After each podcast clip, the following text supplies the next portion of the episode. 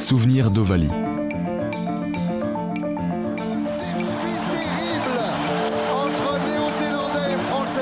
Un podcast original Ouest France.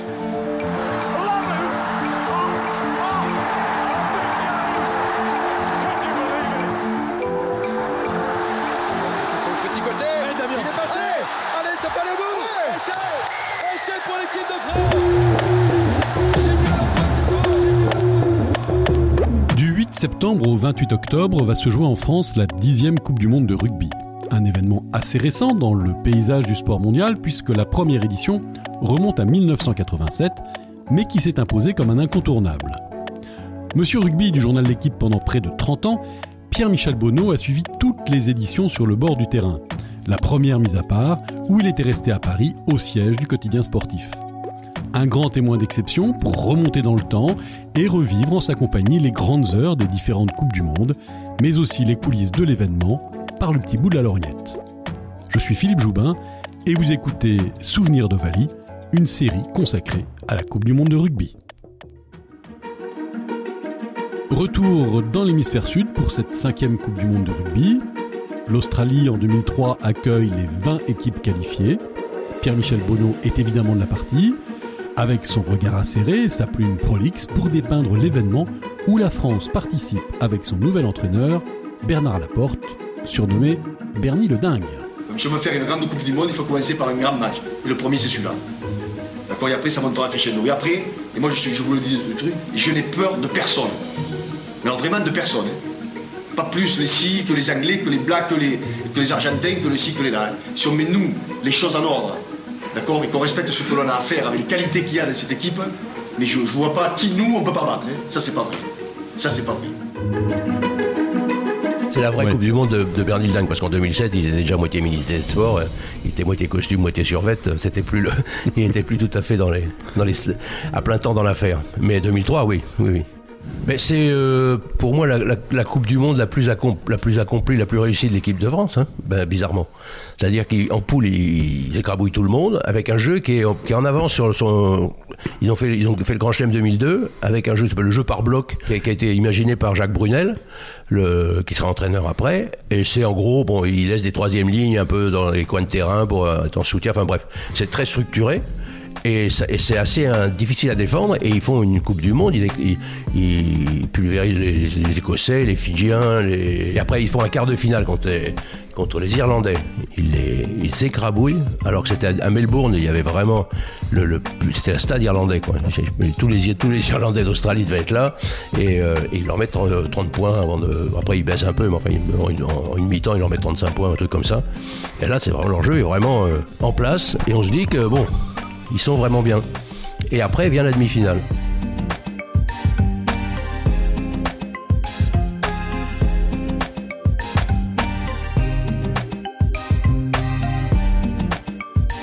Alors, il y a de nouveau, c'est le passager de la pluie. Ça, voilà que ça retombe à Sydney où il pleut jamais, euh, comme, à, comme à Durban en 95. Et, euh, et c'est là qu'on voit euh, les failles de cette équipe, quoi, quand même. Alors, il y a eu la grosse histoire du plan B, c'est la fantasmagorie française, c'est que on a perdu ce match contre les Anglais, qui étaient les meilleures équipes du monde euh, euh, assez nettement, avec un Wilkinson qui était. Quel match qui- Parce que là, on- parle de la demi-finale. Oui. Donc, France, euh, France, euh, France, Angleterre. d'abord, il y a le quart de finale contre l'Irlande. Contre l'Irlande, ça, on est, ça, la, démonstration française. Alors après, c'est pareil, on dira, ah bah ils ont pas eu des poules assez dures et c'était trop facile en quart. Oui, mais enfin, ils se sont rendus les choses faciles aussi, hein, parce qu'ils avaient une équipe euh, vraiment. euh, enfin, en tout cas, un système qui était très en place.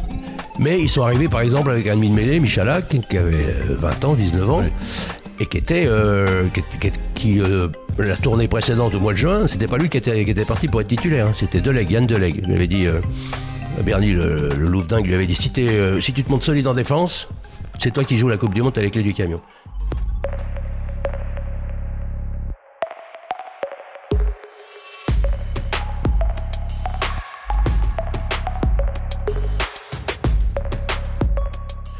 Deuxième plaquage, il se remonte le biceps euh, sous l'épaule. Espèce d'acte manqué. euh, physiologique. Bref, pas de pas de. Et donc après pas de pas d'ouvreur parce qu'après l'autre c'est le, titulaire de la saison précédente c'était Merceron qui était en pleine dépression, qui était euh, à côté de ses pompes complet. Donc il n'y avait pas d'ouvreur quoi. Est quasiment leur plan B. Il aurait fallu un ouvreur capable de rivaliser dans le jeu au pied sous la pluie avec euh, avec Wilkinson. Donc il se retrouve en seul, c'était c'était euh, Titou de la maison, mais il avait arrêté depuis depuis 5 ans. Il avait charté à crampons, il était rentré à la maison. Donc voilà, il mangeait le confit. Donc euh, non, non, on n'avait pas quoi. Alors donc le plan B, pas de plan B.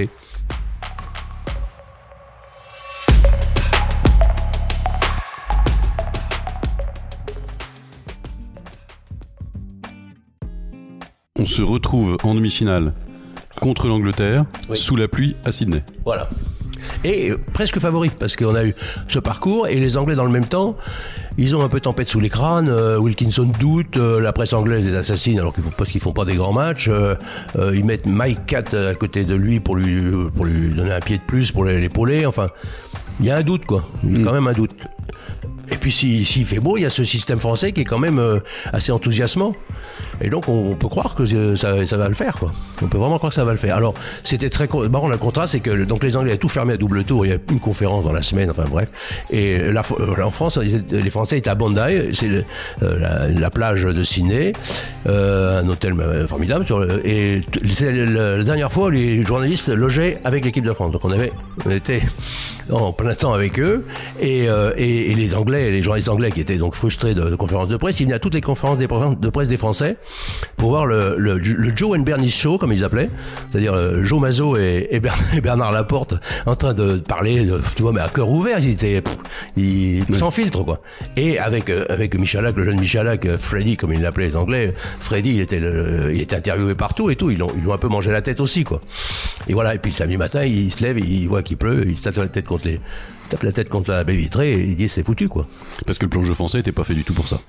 Voilà, oui, le, le, le, système de jeu et, à mon avis, la, composition d'équipe. Quoi. Ils avaient un pack beaucoup plus puissant que le nôtre. Euh, voilà, c'est pas étonnant que c'est le premier qui craque, c'est Betsen, qui le même qui avait euh, qui avait dégoûté euh, Wilkinson deux ans plus tôt au Stade de France. Il avait il avait chassé tout, pendant une, heure. L'autre était sorti au bout d'une heure, hein, écœuré. Là, il met un, il met un croche, il met un, il met un plaquage à retardement, il prend un jaune. Demi il met un croche-pied à Robinson, il prend un jaune.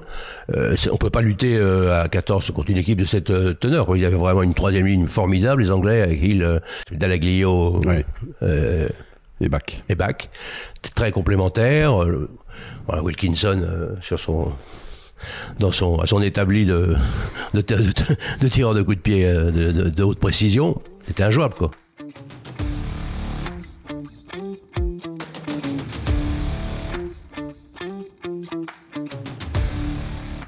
Tellement injouable que la France s'incline piteusement sur le score de 24 à 7 face aux Anglais et sort en demi-finale. This is the last play of the day. Martin Johnson knocked ahead there by England. That is the end of the road for France. And next week, the England side will say it's revenge time. Et après, alors, bon, la semaine qui a suivi, alors, ce, qui, ce qui était assez marrant, c'est que le, la Fédé avait affrété un avion, euh, bien sûr, euh, pour voler au secours de la victoire. Et donc, il y avait plein de, quelques, pas mal de dirigeants, pas mal de, et quelques, euh, Kempf, Serge Kempf, le, le, patron de Capgemini, qui était euh, le, l'éminence grise euh, des barbariens français et, et, voilà donc était là et Bébéard des gens comme ça enfin bref. Et ça et ça grenouillait pour savoir si la porte devait rester si on devait virer la porte ou pas alors après ils ont fait un scandale parce que match pour la troisième place toujours machin pourri.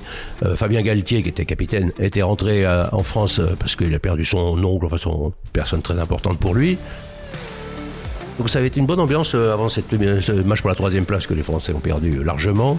43. Sébastien Chabal, euh, Sébastien Chabal qui n'avait pas joué parce qu'il n'avait pas le niveau, euh, il n'a déjà pas le niveau, euh, avait, avait fait un papier dans l'équipe, euh, ça s'était titré Je veux voir le roi. il parlait, disait que c'était Laporte, le roi, qui voulait parler à Bernard Laporte, enfin bref. Euh, à la suite de quoi euh, il n'avait plus joué du tout, comme ça il était tranquille, et, puis aller bronzer à la plage. Euh, non, c'était après ça a plongé d'un coup, quoi, mais c'est ce qui est normal. Hein. Car lors de ce match pour la troisième place, la France est écrasée par la Nouvelle-Zélande, 40 à 13. Et la finale de cette cinquième édition, Pierre Michel, va se jouer entre l'Angleterre et l'Australie. D'abord le, contexte, Wilkinson qui met un, drop du pied droit les prolongations, le quai gaucher qui vient droite du pied droit pour, pour sortir du, de la montée du, du, troisième ligne. Enfin, c'était vraiment émouvant. Et, et, puis c'est quand même l'Empire britannique, quoi. Donc je, moi j'ai vraiment gardé le souvenir du donc pendant tout le match, les, Australiens avaient branché euh, les, proms, comme ils les appellent, pour se moquer des Anglais. Et, après, il y avait une espèce de, serpentin pour rentrer dans le, métro, pour rentrer du, stade au centre de ciné. Et ils se croisaient les supporters, comme ça, les supporters australiens et, anglais, et ils se congratulaient en fait. C'était incroyable, une fraternité. Euh, alors qu'ils s'étaient foutus de la, gueule les uns des autres pendant tout le match.